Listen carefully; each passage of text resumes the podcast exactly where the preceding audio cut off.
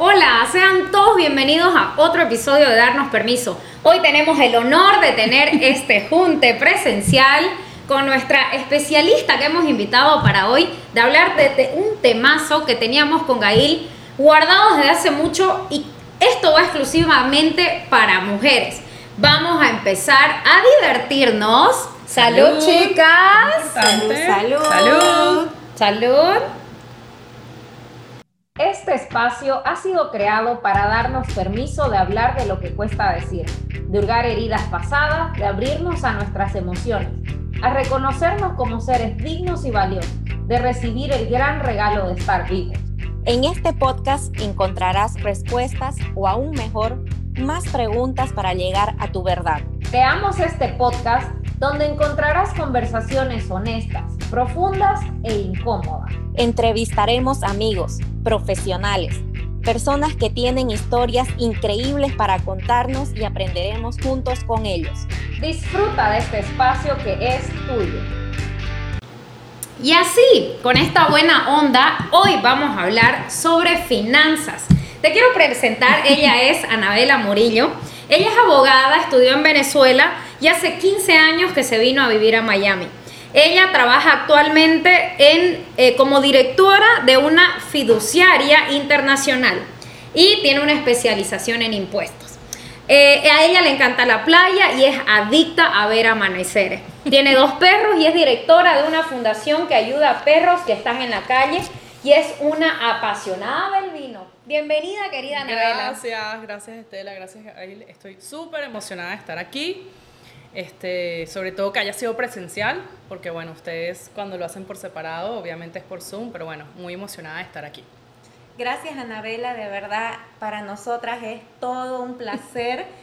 Disfruto demasiado estos conversatorios en físico porque no hay nada que hacer que este contacto, esta interacción es parte de lo, de lo que nos hace humanos y lo que podemos disfrutarlo.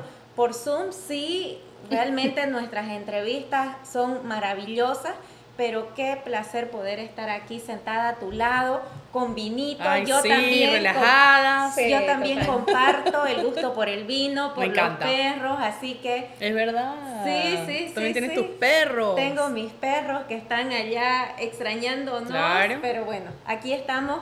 Y ya para entrar en materia, quiero preguntarte qué es la felicidad financiera. Bueno, venimos aquí a hablar de un tema un poco, este, no, no es controversial, pero digamos que no es un tema muy hablado entre las mujeres, ¿no? Incluso, incluso mujeres con hombres, ¿no? Eh, pero ahorita está como muy de moda hablar mucho más del dinero, comentar un poco más sobre lo que hacemos, cómo lo hacemos, o cuánto ganamos, o si queremos invertir, etcétera, ¿no? Entonces, la verdad es que la definición como tal de felicidad financiera Imagínense, es como un estado mental, es un mindset, ¿ok? Que obviamente incluye felicidad, ¿ok? Pero que está relacionado a lo que es esa felicidad en torno a tu situación financiera, ¿ok? Tu situación personal financiera. También está relacionado en torno a tus decisiones financieras. Es decir, ¿eres feliz tomando X decisión financiera o no eres feliz tomando esa decisión financiera, ¿no? También está ligado mucho al bienestar financiero, o sea, cuando tienes ese bienestar financiero te sientes feliz y tienes tu felicidad financiera, ¿no? Entonces es, una, está como unido este, esas dos palabras que son clave porque obviamente sabemos lo que es la felicidad, sabemos que es un estado emocional, sabemos que nos sentimos bien y que nos sentimos felices cuando tenemos este estado emocional. Entonces simplemente hay que agregarle un poquito de la finanza, es decir, eres feliz con tu situación financiera actual. Si no eres feliz, entonces se puede trabajar para que llegues a tener esa felicidad. Eres feliz con la toma de tus decisiones financieras no eres feliz o si eres feliz, va a depender también de tu situación, de cómo tomes decisiones, de cómo hagas tu plan, etcétera, etcétera, etcétera, ¿no? Entonces, es algo que hoy día está, se habla mucho más que antes, porque obviamente la parte de la felicidad financiera está muy ligada a la relación con el dinero, o sea, la relación que tenemos cada una de nosotras con el dinero. O sea, Estela va a ver el dinero de una forma distinta a como lo veo yo y como lo ve Gail, ¿entiendes? Entonces, claro, cuando tú tienes y desarrollas esa, esa posibilidad de hablar del dinero, ¿ok? Es cuando entra todo esto en, ya en conjunto y termina siendo como que esta olla grande donde mezclas todo, ¿no? Porque obviamente va, de la mano. O sea, uno, tu relación con el dinero te va a determinar si eres feliz o no desde el punto de vista financiero. Entonces yo diría que eso es como una definición, este, es sencillo porque, bueno, la palabra felicidad dice bastante y, y yo lo traduciría o lo reduciría a eso, o sea, tu felicidad una vez que, que está conectado a tus decisiones y a tu situación de finanzas y si eres feliz o no con lo que tienes, independientemente si es mucho o es poco, ¿ok? Pero es un tema tuyo, es un mindset tuyo, es un estado emocional de saber que eres feliz con lo que tienes. Me encanta esta mirada holística, porque no estamos hablando de la felicidad condicionada a que si tienes una situación X financiera, vas a ser feliz, sino esto de con lo que tenés ahora, con las decisiones que estás eh, tomando, la planificación que querés eh, llevar para que, que, te lleve a cierto punto, todo ese camino o toda esa mirada estar tranquila, estar en bienestar, sentirte feliz, así sea uno o mil que tengas en la cuenta. De verdad que me encanta la mirada holística. Es que tiene que verse así, porque son muchos factores, son muchas cosas que te llevan a entenderlo así, o sea que es tal cual eso. Es sentirte cómodo o no con tu decisión. Les pongo un ejemplo. ¿Cuántas veces no han hecho un gasto así eh, a lo loco y que, ay, pasa la tarjeta y no sé qué, pero después estás un mes porque hice ese gasto, que qué bruta, que voy a devolverlo, que que no sé qué. O sea, tomaste una decisión, impulsiva o no, no importa, pero esa, esa decisión no te trajo ni felicidad ni bienestar. Estabas ahí latigándote todo el mes porque tenías que pagarlo y pagarlo y pagarlo y al final son decisiones que tienes que analizar. Esta, esta decisión, comprar esto me va a hacer feliz, sí o no. Invertir en esto me va a hacer feliz, sí o no. O sea, eh, tienes que verlo así, tienes que preguntártelo para entender y conectar con tu felicidad financiera. Hoy voy a comentar una anécdota que nos pasó hoy justamente que salimos este, con mi padre y mi pareja eh, a, pasear, a comer. Agarré y le digo, por favor, comprame un panchito, un hot dog. Ajá. Panchito en Bolivia. Y bueno, un panchito en Bolivia te cuesta un dólar, un dólar y ah, medio. O sea, y ese panchito cuando vuelve y me dice, este, costó tu panchito de 23 dólares. ¡Oh! Me muero. Pero sí, y cuando lo comí, así dije, es que lo vale. Ah, bueno. es que lo vale. Y, eso yo decía, o sea, cuando vos pagas algo y realmente se te, sentís satisfecho. Sí. Con el valor. Con el valor y, y, es un contexto de experiencia, no solamente lo que es el, el producto en sí, entonces, yo lo, no sé, pero lo asocio así como felicidad financiera de que te comiste ese producto delicioso, lo disfrutaste y no fue algo que te quedaste obsesionada de que no de que lo gasté no y fue una decisión tuya planificarte para ir a ese sitio para pedir el hot dog o sea el perro caliente como decimos en Venezuela pero fue una decisión tuya al final no o sea y tú decidiste irte por ese camino perfectamente pudiste haberte comprado unas eh, cotufas, que ustedes le oh, dicen. las Perfectamente pudiste haber hecho eso y no comerte el perro caliente, ¿me entiendes? Pero no, tú tomaste esa decisión y para allá fuiste. Entonces, menos mal que lo disfrutaste. Porque tuviste tu bienestar. O sea, al final comiste, te sentiste bien y además, bueno, no te importó lo que se pagó, ¿entiendes? Entonces, es una mezcla, porque a veces uno está muy en automático con gastos. Y uno cree que, ah, no, entonces terminas o gastando mucho unas cosas o gastando poco para lo que realmente puede quizás, no sé, buscar un valor distinto. Exacto. En el podcast tenemos un dicho que nada existe hasta que uno le da el significado. Total. Y creo que esto va bien de la mano de que es depende del valor monetario que le doy a las cosas, porque puede ser que yo valore unos, unas zapatillas deportivas de 150 dólares y, las amo y, las uso con orgullo y ahí me dice, estás loca, que vas a gastar en eso tanta plata. Claro. Y, pues, entonces, es como que me encanta eso de que cada uno de nosotros se sienta bien y cómodo con el gasto proporcional que yo le, o sea, el monto, pero del valor ya hasta emocional que le doy a él. Total. Porque totalmente, y después podemos indagar en eso, pero ese valor emocional que le das hay gastos que se llaman gastos con intención o gastos, lo que llaman el intentional spending, o sea, que tú gastas con intención de algo y se hace un plan para ese gasto, ¿me entiendes? Que eso obviamente ya va mucho más, es más macro, ¿no? De, de lo que podemos hablar hoy. Pero eso existe hay planes de gastos intencionales. O sea, tú puedes hacer una lista de tus gastos intencionales y de repente lo que para ti, estas zapatillas que son a efectos de Gail se ven muy costosas, de repente tú dirás, bueno, Gail tiene cuatro perros, eso es súper costoso también. O sea, es, un tema de lo que a uno le quiere, cómo uno quiere distribuir ese valor, ¿me entiendes? Porque para ti es importante los perros, como para mí también.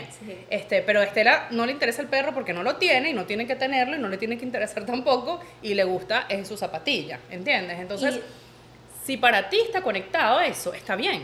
Y mucho tiene que ver aquí las creencias limitantes que tenemos respecto al dinero. Total. Yo hice una sesión eh, trabajando mis creencias limitantes porque en los talleres que yo estoy dando, cuando ya tocó asignarle el valor, el precio a uno de mis talleres, yo decía, no, esto es mucho dinero. Y en mm. la sesión, ¿cuánto es mucho? No, es que, es que en Bolivia nadie va a pagar un, valor así, era mi creencia limitante. ¿Estás segura que en Bolivia, o sea, alguien no va y, mil dólares en un almuerzo? Quizás, quizás yo no tengo ese acceso ahora de gastarme mil dólares en un almuerzo, pero sí hay gente en Bolivia que lo puede, pagar. Entonces, ¿cuánto es mucho? ¿Cuánto es poco? Creo que ese cuánto tiene que ver con las creencias limitantes que tenemos. No, y diste un buen punto, dos cosas que rescato de lo que acabas de decir. Uno, las creencias limitantes, y ahorita les voy a hacer un ejercicio para que vean cómo funciona el cerebro. Y dos, em, o sea, el, el, merecimiento. O sea, de sentirte merecedora de ese monto que vas a cobrar. Eso es importantísimo porque está ligado con tu creencia limitante. Pero dentro de, tanto estudio y de tanto research que se hace, las mujeres no se sienten merecedoras del trabajo que hacen, por historia, por todo, por muchas cosas que han pasado. Entonces está completamente ligado el tema de la creencia limitante con sentirte merecedora de poder cobrar lo que quieras cobrar por tu bootcamp, porque lo vales, porque es contenido importante, porque te sientes merecedora de ese monto y de ese dinero que vas a cobrar a las personas que lo van a pagar. ¿ok?, pero bueno, les voy a hacer este ejercicio porque esto va muy ligado a las creencias limitantes. Esto lo hice en el masterclass eh, que di hace unas semanitas atrás, estuvo súper bueno. Y es muy cómico porque salen muchas cosas, ¿no? Nosotros crecimos oyendo, obviamente, cosas en la casa, de donde crecimos, de los abuelos, de los tíos, de los padres, y uno siempre escuchaba cosas, cosas, cosas. Y aquí les puse una listica de posibles cosas que quizás escucharon, ¿ok? Si no está aquí, ustedes pueden poner, porque obviamente si venimos de países distintos, quizás escuchamos cosas distintas, pueden poner lo que ustedes creen o lo que les decían. Yo les voy a decir lo que a mí me decían todo el tiempo. Además de que me decían que tenía que dejar de hablar y que me callara la boca y que hablaba mucho, obviamente me lo decían todo el tiempo. También me decían vas para el cielo y vas llorando. O sea, eso era clásico. A mí me decían, Ana, vas para el cielo y vas llorando. Yo como que, ah, pero es que yo quiero más, porque, ¿sabes? Como que siempre era muy rebelde en ese sentido, como que, ¿pero por qué? Pero cuestionaba, curioso y tal. No, tú vas para el cielo y vas llorando, qué Perdón, pero no, no, entiendo el, el dicho. O sea, el dicho es como que vas para el cielo, que ya es bueno. te, estás yendo para lo mejor y además te estás quejando o llorando. O sea, te estás, ah, ¿por, qué te estás, ¿por qué estás llorando si vas para el cielo? Entonces, seguramente yo era quejona o decía algo o le cuestionaba algo a alguien y me decían, vas para el cielo y vas llorando. Deja la quejadera, deja de pedir si ya estás yendo para el cielo, ¿entiendes? Entonces, bueno, eso es lo que a mí me decían. Y claro, uno va creciendo como con estos dichos, pero por ejemplo, Em, muchas familias no se sientan en la mesa y hablar abiertamente del dinero que tiene la familia, por ejemplo. Entonces, claro, mucha gente escuchaba, eh, el dinero, no se habla de dinero en esta casa. No sé, les pongo un ejemplo, porque aquí hay varios ejemplos y para los que nos están escuchando que, que no pueden ver, ¿no? Hay varias cajitas y una dice, por ejemplo, hicimos muchos sacrificios para que pudieras tener esto. Vas para el cielo y vas llorando. No confíes en el dinero de tu pareja. Tienes más, más que dinero para ofrecer Sé agradecida con lo que tienes. El dinero no compra la felicidad.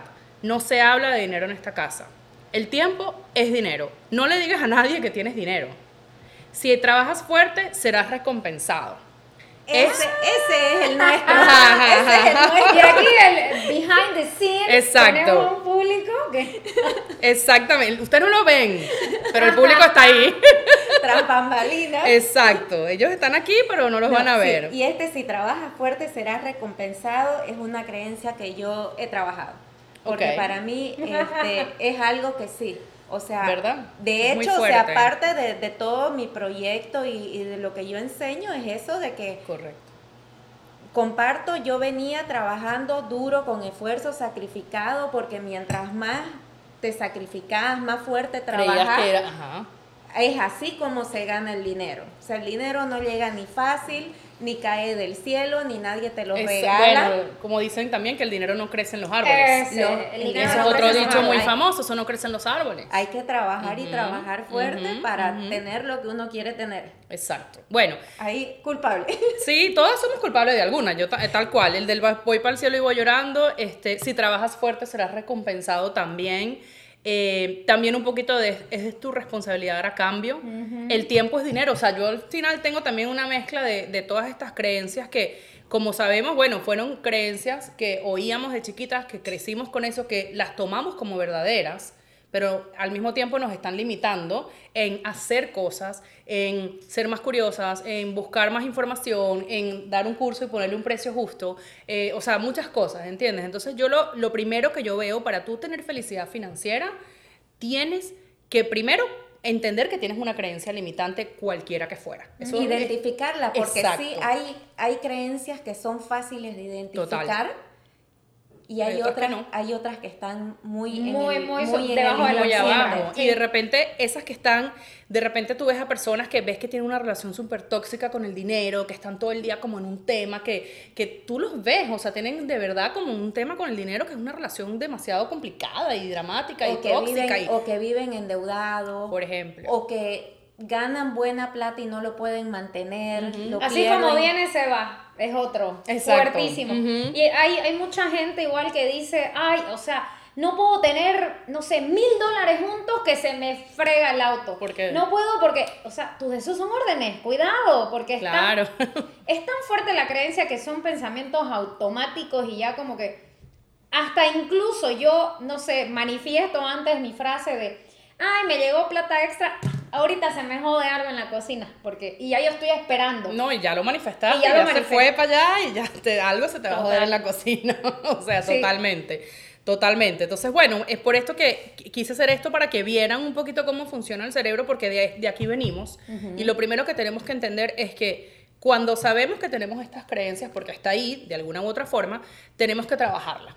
Y eso es básicamente trabajar tu relación con el dinero.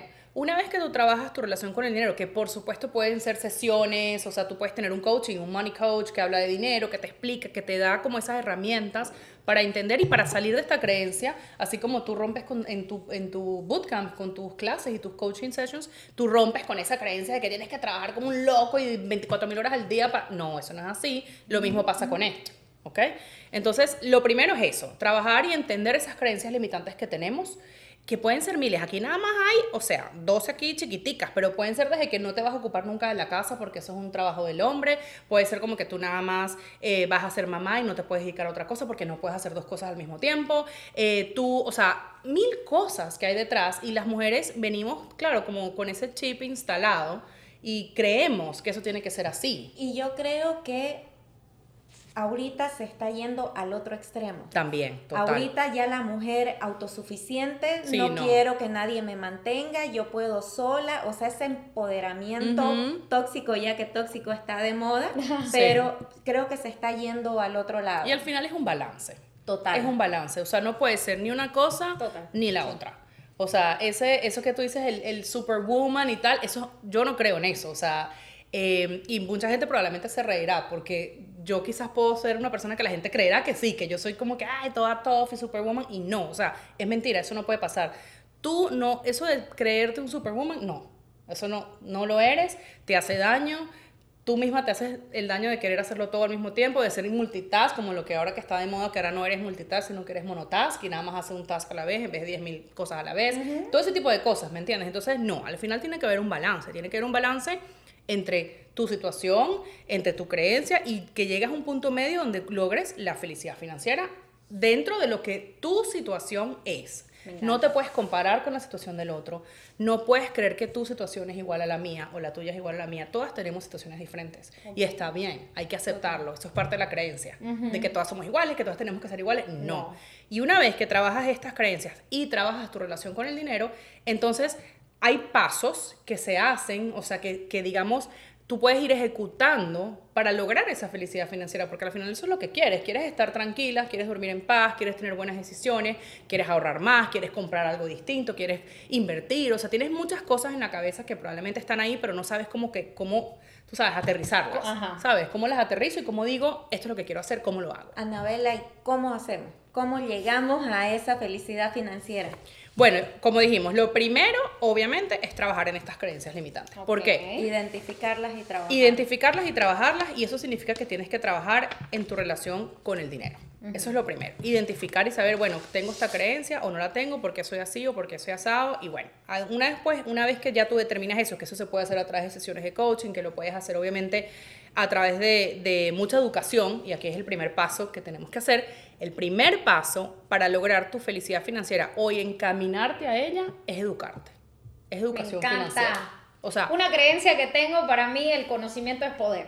O sea, empiece, señora, señorita joven que está escuchando esto. Exactamente. Empiece a escuchar podcasts como estos. Si lo tenés que escuchar ocho veces, hacelo. No importa. Por algún lado se empieza. O sea, yo no tengo idea. Y le dije a Anabela cuando hablemos de esto, porque yo siento que yo realmente quiero tener este bienestar financiero. Porque siento que no tengo ese orden, como que quiero mil cosas, ay, me encantaría comprar una casa, pero también esto, y, gano suficiente, pero ¿dónde está esa plata? O sea, un poco de orden no, no vendría mal. Total. Y me encanta eso, empezar primero con mis creencias. ¿Y por qué lo digo? Porque es importante para educarnos tenemos que, bueno, saber sobre qué nos vamos a educar, obviamente, ¿no? Nos vamos a educar sobre finanzas, pero ¿Por qué recalco la importancia de la educación financiera?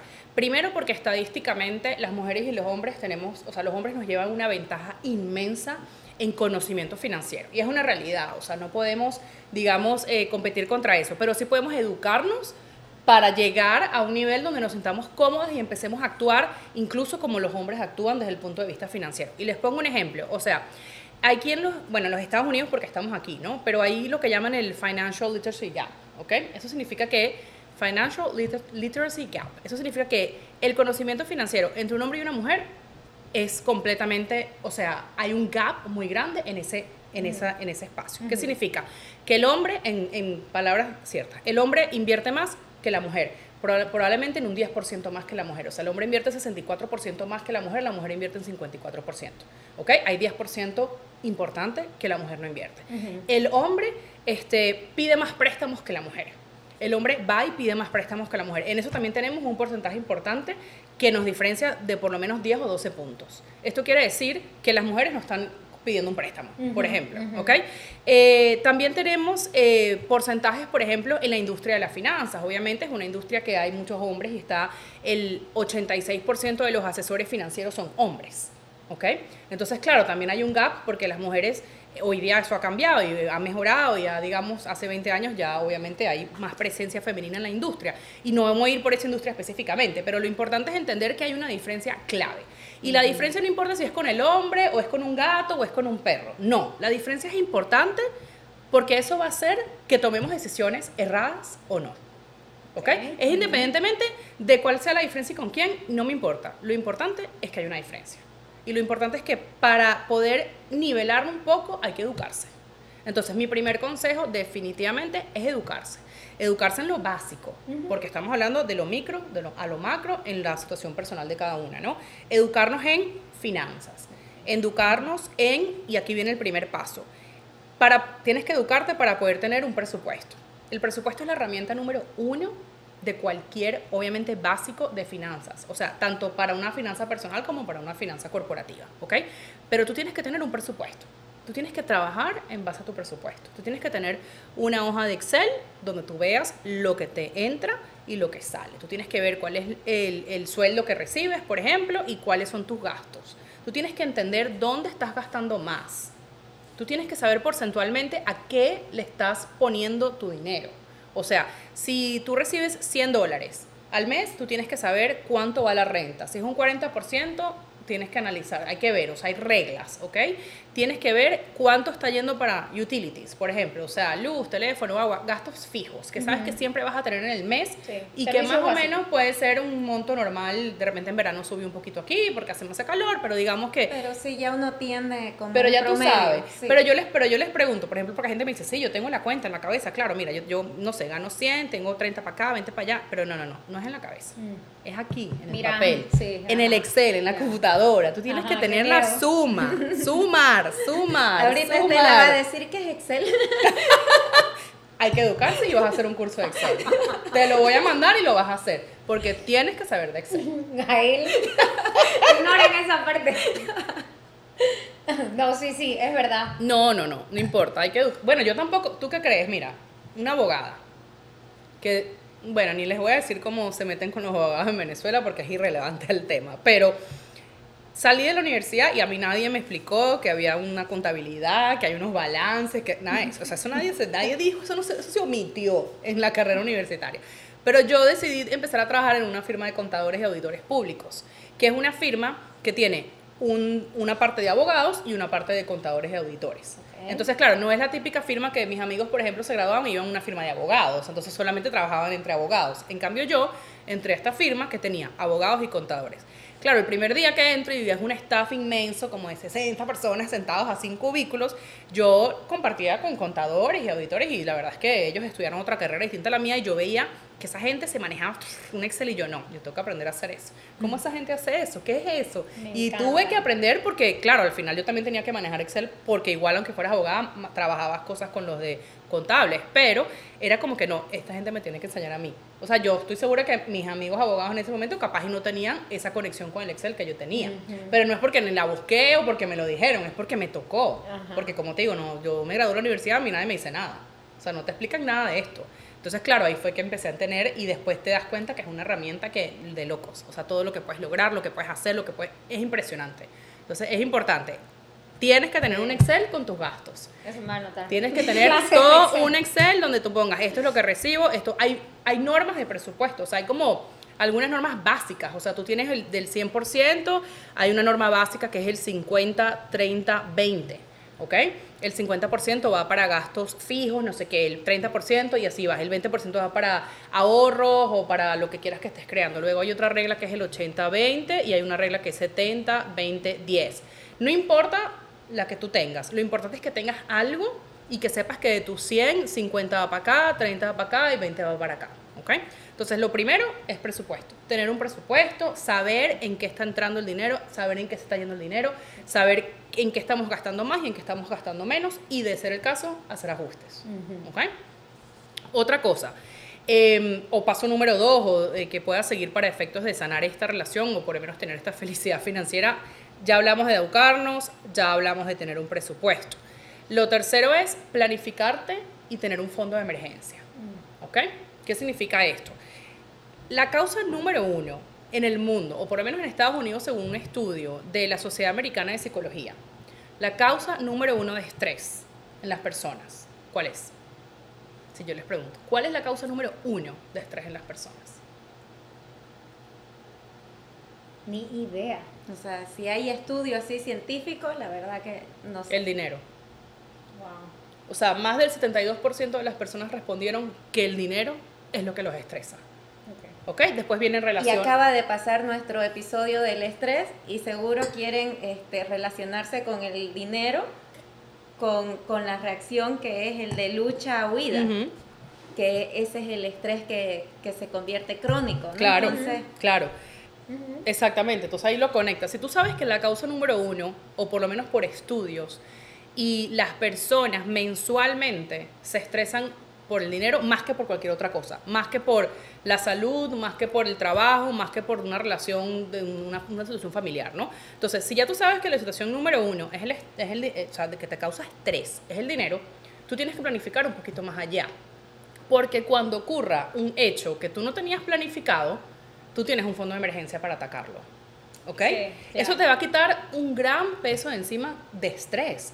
Porque tú sabes y puedes dormir en paz de que, ok, yo tengo ahí mi fondito de emergencia y cualquier cosa, ahí está. Y el fondo Exacto. de emergencia significa cualquier cosa que te ocurra. Ajá. O sea, eh, pasó la De pandemia salud, y te quedaste sin trabajo. Eh, salió un tema de salud que no cubre el seguro, lo que sea, lo tienes ahí. Salió un tema de un viaje de emergencia familiar, lo tienes ahí. O sea, son muchas cosas. Pero ¿qué es lo que en verdad es el concepto del fondo de emergencia? Es un monto de tres a seis meses de tus gastos.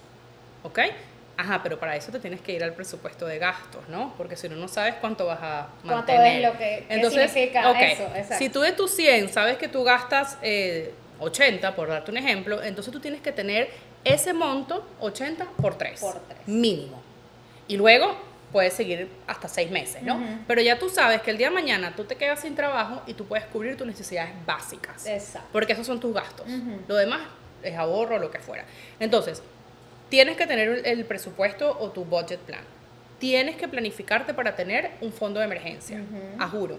Mínimo de 3 a 6 meses. Eso te va a ayudar a mantener los niveles de estrés un poco más bajos. ¿Ok? Y bueno, después de eso, ya tú puedes dormir en paz, ya sabes que eso está ahí, ya sabes que lo puedes tocar, o sea, pero está ahí. Y, y lo que puedes incluso hacer es que dentro de esta regla de presupuesto, tu 20% que está, digamos, eh, para, lo usas para ahorrar, vas ahorrando para tu fondo de emergencia. ¿Entiendes? Entonces Ajá. ya tú vas, cierto, cada ciertos meses, ya después de unos seis meses, ya tú quizás vas a tener un poquito más y ya lo vas a tener ahí para esos gastos. Entonces, son pasos, honestamente son pasos y es mucha organización, porque Sí. si tú sabes cuánto gastas, tienes tu presupuesto, te educas al respecto y creas un fondo de emergencia, se van como que bajando un poquito esos niveles de estrés, ¿ok? Completamente. sí. de que no sabes qué va a pasar, tú sabes, si, si llega una situación así, ¿ok? Adicionalmente, bueno, aquí en los Estados Unidos y, en, y funciona un poquito distinto en los países latinoamericanos, pero es importante eh, planificarse para el retiro, ¿ok? Hay unas estadísticas muy fuertes que después podemos compartir sobre que las mujeres no planifican porque si nos vamos al punto de educación, la mujer no invierte, la mujer no pide préstamos, la mujer pam, pam, pam. Eso se acumula y eso se lleva hasta que la mujer no termina preocupándose por su retiro. ¿Ok? Y esto significa, y hay otra estadística que establece que las mujeres viven más que los hombres después de los 65 años. Entonces, ¿qué pasa? Nos tenemos que planificar Sí. para más. O sea, tú vas a cumplir 65 años y estadísticamente tú vas a vivir dos años más que otro hombre, en- en- desde el punto de vista estadístico. Entonces, hay que planificarse y eso tiene que empezar hoy. Sí, claro. ¿Ok? Y hay una creencia limitante, porque me pasa todo el día, incluso con mis amigas que creen, que es que ellas creen que para empezar a invertir o empezar a ahorrar, ellas necesitan 5 mil dólares ya, y tú tienes que, o lo que sea, y no. Tú tienes que, tú puedes empezar con tus 10 dolaritos mensuales, 20 dolaritos y se van ajustando a tu plan. Pero entonces, no pensar en ese plan de retiro es un error, porque imagínate, además de que también va a causar estrés, porque tú no sabes qué va a pasar el día de mañana, eh, no planificarte, te, imagínate, va a generar un momento donde tú a los 65 años, si te quieres retirar antes o lo que fuera, no vas a tener ese apoyo. Entonces, ese es otro paso importante. Hay un cuadro súper, después se los puedo mandar, quizás lo podemos compartir con el público, muy interesante, que habla de cuando empiezas a invertir a partir de los 18 versus cuando empiezas a invertir a partir de los eh, 40, por darte un ejemplo, ¿no? Y es una diferencia tan impactante en la mujer, o sea, cuando tú empiezas a poner plata para una cuenta de retiro, es impresionante. Entonces hay que romper con ese, ese, ese mito de que no, necesito 5 mil dólares o 10 mil o un millón o lo que fuera. No, no, que necesito poner esto, entonces que no confío, que porque hay, un- eso es otra cosa. Hay una estadística increíble que habla del miedo al compromiso. La mujer tiene miedo a comprometerse a invertir. La mujer siente que si invierte en bolsa, eso es muy volátil, muy inestable y se, no- se me va a perder todo. Entonces, claro, si tú tienes ese miedo, yo lo entiendo, pero edúcate Yo al creo- respecto, ¿no? Yo creo que de ahí me están, no, ni miro porque me deben estar echando una flecha. Es que el público presente tiene cara, tiene una cara. Están haciendo bigote. Eh, Anabela, y aparte de eso, yo creo que fuera de las creencias limitantes que estás mencionando, alguien de 18, 20 años no tiene esa visión ni está pensando cuando yo tenga Total. 70. O sea, es como Total. que tengo Tan una vida. para eso, claro, tengo exacto. una vida entera Y por, eso hay que educarse. Es que ese es el punto. Nadie a los 18 años se gradúa del colegio diciendo, ah, espérate que voy a planificar el retiro. No, por supuesto que de repente no tiene ni siquiera el dinero, pero tiene que tener algún tipo, porque eventualmente el dinero lo va a estresar a esa persona. O sea, Claro. cuando se gradúa del colegio y empieza a reunir, eventualmente el dinero va a ser una causa de estrés para ti. En algún momento de tu vida, o siempre, no sabemos, pero va a llegar un momento que va a ser una causa de estrés. Al ser ya una causa de estrés, ya estás cayendo dentro de ese pote de gente que no va a estar feliz desde el punto de vista financiero. Entonces, claro, eso se combate con educación, pero imagínate todo el trabajo que hay que hacer. Y ese es parte de uno de los proyectos que quiero desarrollar también, porque que estoy en proceso, pero igual es, eh, hay que educar a las personas. Y que el sistema educativo ya debería contemplar lo que total, decís. Total. El, el joven sale bachiller sin nada. O sea, así como inteligencia emocional, quizás inteligencia financiera. Total. cosas, herramientas más prácticas y útiles para aplicar en la vida. Mm. Tal cual. Y tienen que saber que en una casa las cosas se manejan así y que en una casa se paga la luz y el teléfono y la comida y que el, que el papá y la mamá ponen o no ponen como sea. O sea, tienen que saberlo. Nosotros tenemos una pareja de amigos que cuando se casaron se les cortó eh, la electricidad porque no pagaron, o sea, ellos no sabían que, que había que, alguien tenía que pagar, ¿quién lo, lo pagaba el Espíritu Santo, pagaba esa luz.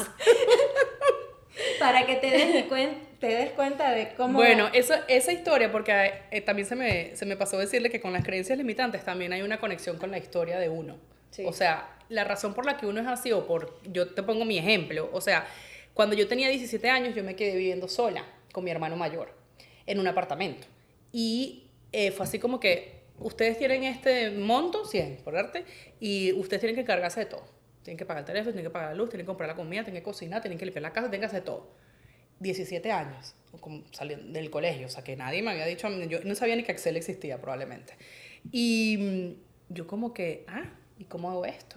Y claro, en esa época no era esa belleza, yo que sí anotaba esto, no sé qué, y tenía que ir para el banco y pagar, ¿cuánto pagan la tarjeta de no sé qué? Ah, tengo que en esa época se pagaban los teléfonos en unas oficinas, entonces ibas a un, a un, centro comercial, un mall, y tenías que meterte en la oficina y pagar el teléfono.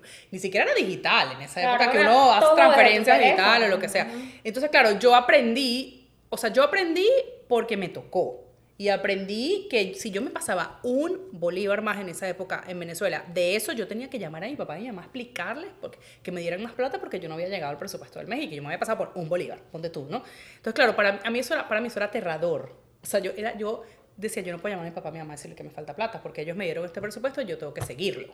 ¿Entiendes? Entonces, claro, así, así fui yo como que desarrollando. Pero yo a esa edad, mis amigos y mis amigos, y que, ah, pagar el teléfono, pagar la luz, comprar comida, qué cosa más extraña, tú sí eres rara. Es más, mis amigas me decían que yo tenía una vida de casada sin marido. o sea, no, es que tú tienes vida de casada sin marido. Y yo, sí, bueno, ¿cómo hacemos? Sí, entonces claro. Y, creencia, ¿no? De que para tener esa vida es con marido, ¿no? Porque no, no, hay la independencia, la mujer que puede ir a vivir sola. No, no, no, nada. Entonces, claro, mi historia fue así. Entonces yo tuve que, como que, ok, ta, ta, ta, y ya fui entendiendo. Después me mudo para acá y entiendo el sistema que aquí funciona distinto y aquí voy a otro de los, de los otras cosas que podemos hacer.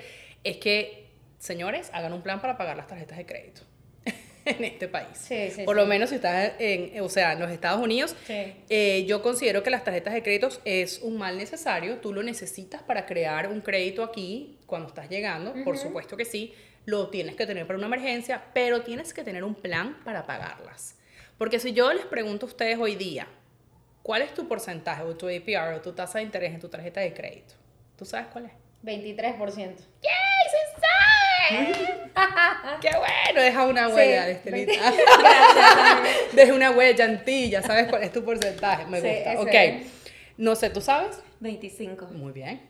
Bueno, miren O sea, pero esos porcentajes son aterradores. Aterradores. Tú estás entendiendo que tú estás pagando 23 y 25% más de una cosa que estás adquiriendo.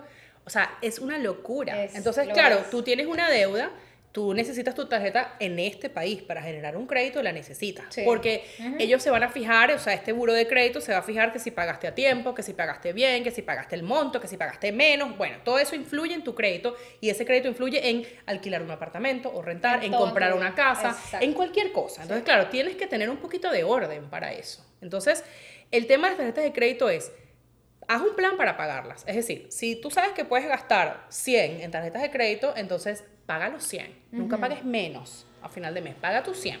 ¿Ok? Y crea un plan para ir bajando al máximo esas tarjetas de crédito y tener esa deuda lo más baja posible para que ya tú sabes que al final vas a terminar pagando muchísimo más de lo que realmente vale. Sí, sí, Entonces, sí. ese tipo de cosas son importantes hacerlas. Ya cuando tengas una estabilidad financiera, tú sabes que te sientas cómoda, haz el análisis de tus tarjetas y di, ok, yo puedo meterle tanto al mes. Bueno, resulta que el mínimo es 100, yo le voy a meter 150. Sola- Solamente para, tú sabes, ir, ir, ir agilizando el proceso. Hasta que llegues a un nivel donde no tienes deudas de tarjetas de crédito, pero lo tienes como emergencia. Y al mismo tiempo tienes un buen crédito, porque Sí. lo- es lo primero que van a ver. El tipo de deuda que tienes, el, el, el préstamo que te pueden dar y los porcentajes que tienes en deuda y cuánto más puedes pedir o no. Y tu Entonces, comportamiento de pago. Co- correcto, Total, tu total. comportamiento de pago es clave para en Estados Unidos mantener un buen crédito y que puedas tener más opciones, ¿no? Entonces, bueno, esto es como que una gama de, de unos pasos que tenemos que hacer, tenemos que educarnos 100%, porque créanme, eh, mujeres que nos están escuchando, la estadística es fuerte, ¿ok?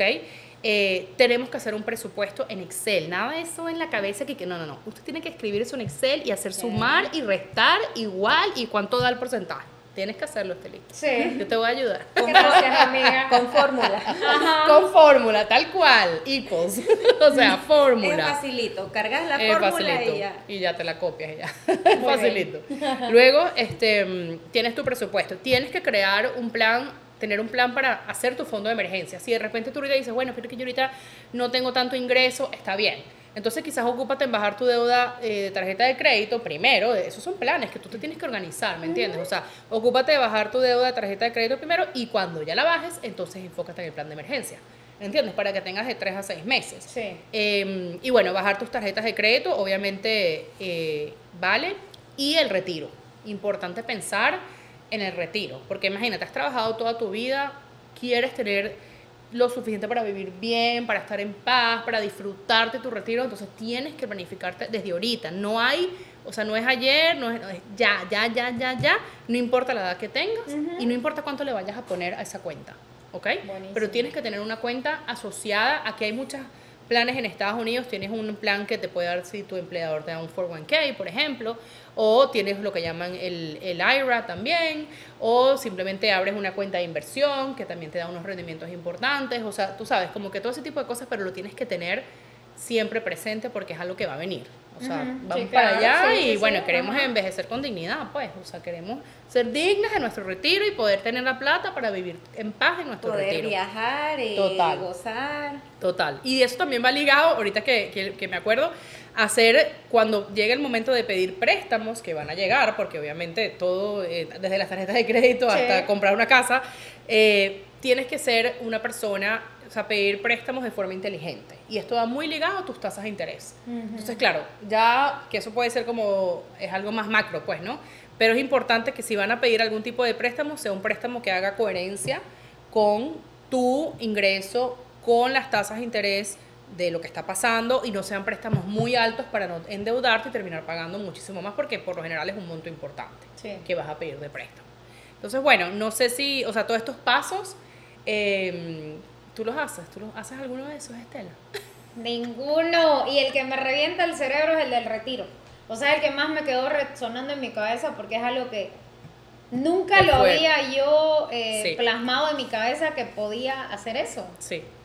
Es, el del retiro es tan importante. Y, y, a ver, si tienes el empleador que te, que te hace un match del 401k, o sea, si tú pones un 4% y el empleador te hace match, maravilloso. Ahí es donde vale la pena el 401k, ¿me entiendes? Pero si no tienes que tú por tu lado planificarte.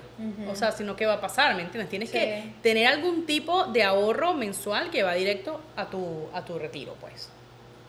Anabela, y bueno, no sé si, si esto llega, no sé, como parte de, de tus conocimientos, de, Ujú. de tu experiencia, pero yo pienso en las personas que no tienen naturalmente estos talentos de organización, de estructura, de disciplina, porque realmente esto requiere eso de Sí. sagradamente todos los meses sentarte o semanalmente, no sé, pero cierta periodicidad Sí. de sentarte y frente a tu Excel y actualizar y planificar y, y ver cómo va mi presupuesto, registrar mis gastos. Y eso requiere esa estructura. Total. Para las personas que no tienen esos talentos, no sé si has visto de qué forma lo pueden, lo pueden ir- Organizarse, tú. organizarse o plasmarlo. Mira, sí, hay varias formas. Primero, existen muchas aplicaciones que te pueden ayudar a organizar tus finanzas. O sea, ahorita después podemos poner los nombres, pero donde tú vas poniendo los gastos, simplemente y ellos te van haciendo como tu organización y ya saben, te dicen, gastaste tanto en esto. Incluso hay tarjetas de crédito que también te lo hacen. Si ustedes se meten en su página web de las tarjetas de crédito aquí en Estados Unidos, ustedes van a ver la rueda de gastos y ya tú sabes para qué gastas más, qué gastas menos y tal, ¿no? Pero hay muchas, hay, primero hay aplicaciones que te ayudan, te ayudan a entender eh, cuánto estás gastando, tú metes el dinero y te va diciendo pam, pam, pam, pam, y te organiza. Entonces tú le pones como una meta, ¿no? Quiero ahorrar este mes tanto. Entonces él te pone la meta en la aplicación y se hace para que, para que lo puedas lograr, ¿no? Eso por un lado. También tienes, bueno, te, tienes que también apoyarte mucho en esas tarjetas de crédito que te dicen tus spending, o sea, en qué estás gastando. Estás gastando mucho en restaurantes, por decirte. Estás gastando en mucho Bolivia todavía no ha llegado la, tecnología para las tarjetas de crédito, pero sí sé de aplicaciones. Sí. Y las aplicaciones las podés asociar a tus tarjetas de crédito. Exactamente. Ellos pueden y monitorean tus gastos. Exactamente. Que es la idea, ¿no? Para entender un poquito en qué gasta. Entonces yo creo que eso y definitivamente si eres una persona bueno, que no sabes, que no tienes por qué saber tampoco, o sea, no podemos saberlo todo, ¿no? Entonces, si eres una persona que quiere ir más allá y organizarse, tendrías que hacer como unas sesiones de coaching con money coach, donde nos sentamos a explicarte, ok, tienes que tener esto y ponte tú una hora al día, o sea, a, a, a, las, no sé, cada dos semanas, por decirte un ejemplo, dependiendo de la agenda, para poder llegar a esa finalidad. Pero lo importante es que tiene que ser para ti importante querer hacerlo. tiene que para ti ser importante llegar a esa felicidad financiera. Tú quieres tener bienestar financiero. Tú te quieres sentir cómoda con tus decisiones. Tú no quieres estar llorando ahí, ay, que tomé la mala decisión y me compré, no sé, un carro carísimo y ahora resulta que estoy pagando. No, o sea, no. La idea es que tú tomes una decisión financiera es que te haga feliz esa decisión, ¿me entiendes? Por supuesto que hay imprevistos, eso lo sabemos, pero para eso tienes un fondo de emergencia. Ya la tomaste la decisión entonces te va a bajar tu nivel de estrés, ¿me entiendes? Entonces, em, también eso te puede ayudar un poco si es una persona que, que, no está tan familiarizada. Y claro, esto puede ir, como te digo, de los micro a los macro, o sea, desde finanzas personales para nosotros, para entender, hasta finales para, eh, finanzas para tu negocio, o sea, cómo hacer y tener el negocio, cómo hacer los balances, la contabilidad, cómo hacer esto, cómo protegerme, cómo... Son muchas cosas que van de la mano, sobre todo con la parte legal, este, porque la finanza va muy de la mano con el tema legal también, o sea, uno siempre piensa, este, ¿qué pasa si a mí me pasa algo? ¿Qué, qué pasa con mi dinero? ¿Qué pasa? O sea, todo esto va atado de la mano. Y hay un checklist importante que uno tiene que tener, por lo menos un checklist mental, que lo podemos comentar aquí rapidito, pero tú tienes que tener un checklist y saber, ok, ¿tengo un presupuesto mensual? Sí o no. Ok, ¿tengo un seguro médico? Sí o no, porque si no lo tienes, planifica para tenerlo y poder pagarlo. ¿Tienes un seguro de vida en el caso que tengas beneficiarios o hijos pequeños que tú sabes que te sientas cómodo teniendo ese seguro de vida? ¿Tienes un fondo de emergencia? ¿Tienes un fondo de retiro? Por ejemplo, son checklists, ¿no? Tienes, por ejemplo, un plan universitario para tus hijos. Aquí en Estados Unidos eso es muy común. Las personas que tienen hijos pueden prepagar los créditos universitarios de sus hijos desde el día que nacen. Entonces tú tienes ese plan, o sea, ustedes tienen el plan universitario de sus hijos, este, para que cuando ese niño cumple 18 años o esa niña cumple 18 años pueda tener créditos prepagados en una universidad, por ejemplo, estadal. Eh, tú revisas tu crédito, por ejemplo, cada cierto tiempo. Sí. Ok, eso es un buen checklist, o sea, eso es una buena práctica. Ay, no está mal. Revisar tu crédito para ver cómo va, cuánto va, que si arriba, que si bajó, que si subió. Eh, hacer tu plan de pagar deudas de tarjetas de crédito, ¿entiendes? O sea, hay un checklist que tú puedes seguir y bueno, para sentirte, una vez que tú te sientes que estás haciendo algo, te vas a sentir bien. Y lo segundo es, el conocimiento se traduce en seguridad. Cuando tú sabes, tú te sientes seguro de lo que estás haciendo y cómo lo estás haciendo y cometes menos errores. Entonces, de verdad, la importancia de educarse es impresionante. Y, y, es algo que tenemos que abogar por eso. Los niños y las niñas chiquitas tienen que tener en su familia gente que los eduque. Incluso hay una estadística loquísima que dice, y perdón lo de la estadística, pero es que para poder entender este, este tema tienes que leer mucho sobre esto. Pero hay una estadística súper fuerte que dice que el, el 77% de los padres dicen, confirmaron, que no le dicen la verdad a sus hijos sobre el dinero no son honestos con sus hijos sobre el dinero. Imagínate, si en casa estás creciendo sin que tu familia se comunique contigo honestamente sobre el dinero, ¿qué puede pasar? 77% de esos niños crecen con esta desinformación. Imagínate lo que puede suceder después.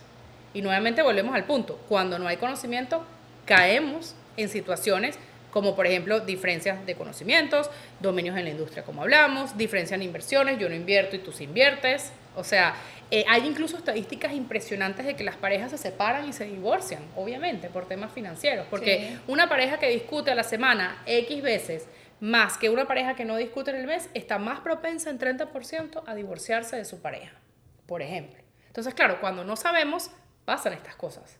¿Ok? El 77% de los niños no reciben información honesta de sus papás. Oye, eso es impactante. O sea, no son honestos al hablarles del dinero. Incluso algo muy cómico, y fue una, digo cómico porque se van a reír los hombres que oigan esto, pero hay una em, encuesta que se hizo en el Reino Unido que le preguntaba a las mujeres cuánto, cuánto ganaban en sus, en sus trabajos, en su vida y tal. Y la, la, respuesta es que las mujeres estamos a la defensiva todo el tiempo y no queríamos responder cuánto ganábamos. O sea, ¿qué? ¿Qué por qué? Ese no es problema tuyo, ¿cuánto gano yo? ¿Me entiendes? O sea, como que la respuesta de la mujer fue, no, no te voy a decir, ese no es tu problema.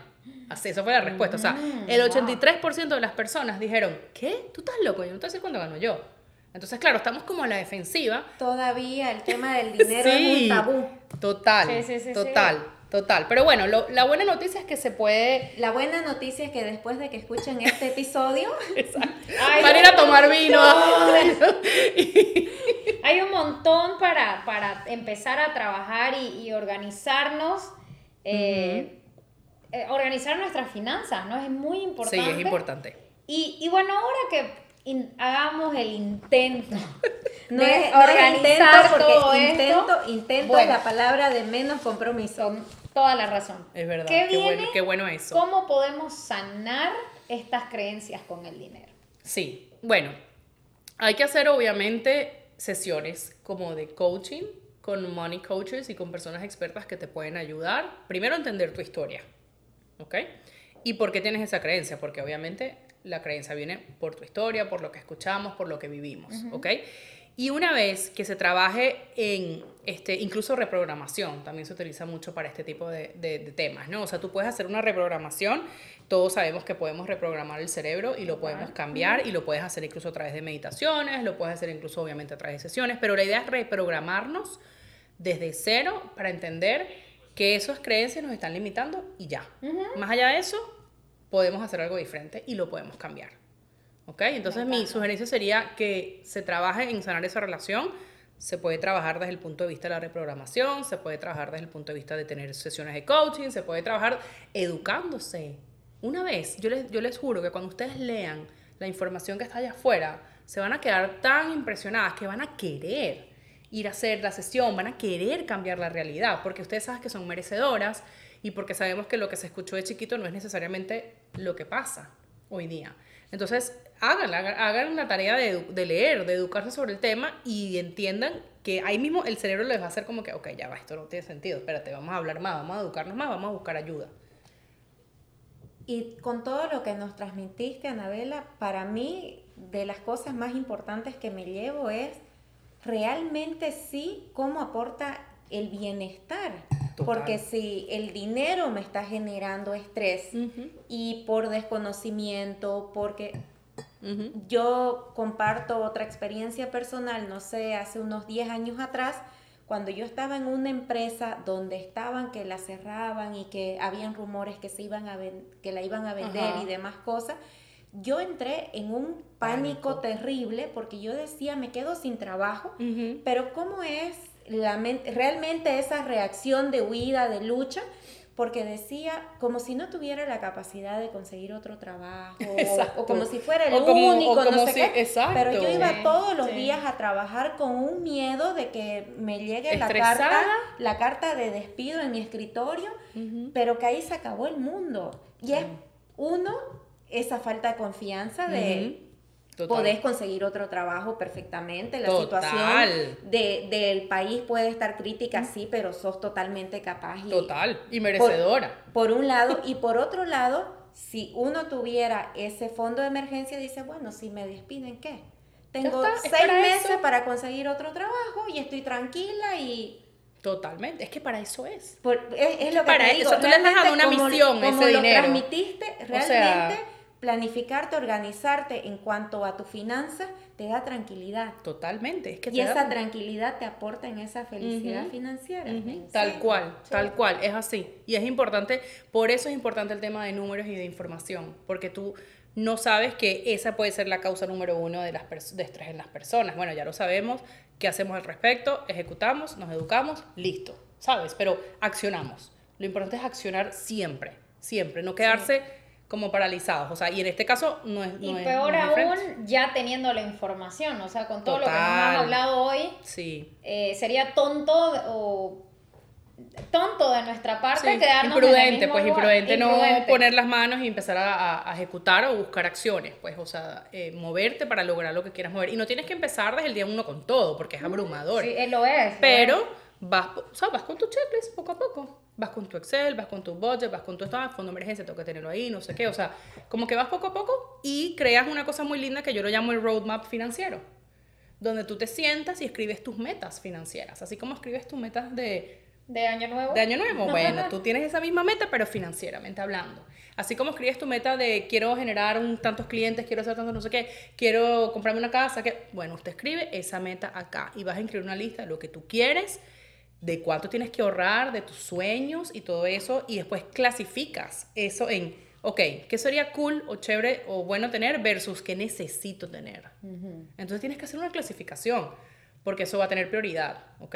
Y luego te pones tus metas. Bueno, yo en uno a dos años voy a ahorrar este porcentaje porque eso es lo que yo voy a poner de down payment cuando me compre una casa por darte un ejemplo. Entonces, si tu down payment es un porcentaje que ya tú sabes o tienes una idea, entonces tú ahorras eso.